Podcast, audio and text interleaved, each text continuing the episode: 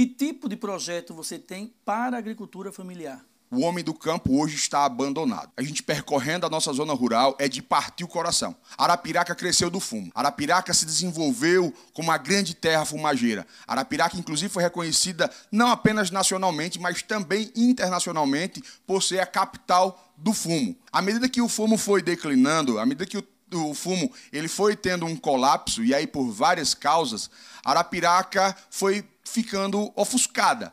O que, é que a gente entende? Arapiraca tem capacidade, sim, para ser, inclusive, uma grande produtora verde, para a gente exportar, inclusive, para a gente ter muito, muita renda, né? uma produção digna. A gente tem aqui um projeto maravilhoso que é o Cinturão Verde. Esse Cinturão Verde começou a ser trabalhado com alguns incentivos para que as pessoas pudessem cada vez mais produzir e comercializar a sua produção. Infelizmente, esse projeto foi estagnado. Então, falta incentivo, as nossas, os nossos produtores, eles não têm vias que são boas para o escoamento da produção. Infelizmente, os nossos produtores ainda sofrem muito com a ausência de uma boa pavimentação. As nossas ruas, sobretudo na zona rural, são intransitáveis. Então, a gente precisa observar muito bem isso, como tornar as nossas vias, sobretudo rurais, em vias transitáveis é, da mesma forma, precisamos fornecer equipamentos, fornecer equipamentos, ajuda técnica. Não tem como você deixar isso tudo na mão apenas do agricultor.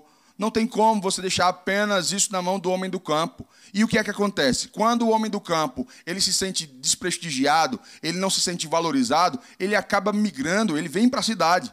Então a gente tem aí um êxodo rural muito grande, porque as pessoas já não têm mais o que fazer com isso. Já chega, já deu. Agora é a hora do cidadão ser respeitado, de ter sua dignidade. Não dá para você ficar o tempo todo batendo na porta de, de vereador, de deputado, porque isso não é o papel deles. Eles têm que fiscalizar a gestão, eles têm que fazer leis para que a gente tenha uma cidade melhor. Muito a gente observa lá fora. Nós temos um caso, um case de sucesso maravilhoso, e eu sempre uso nas minhas falas. O Serginho de Colatina. É tido como o prefeito referência. No país, é tido como o prefeito número um. O cara simples, que vai para a prefeitura muitas vezes de bicicleta, que está lá o tempo todo observando o que está acontecendo no dia a dia, com o pé no chão. Aqui não. Aqui, infelizmente, o sentido é outro. Aqui os reis que estão na barriga dos gestores impede que eles saiam dos gabinetes, que conheçam o dia a dia das ruas. A gente precisa de uma gestão humilde, de uma gestão presente, de uma gestão participativa, democrática e que faça a coisa acontecer. Chega de pirotecnia. A sociedade não quer maquiagem.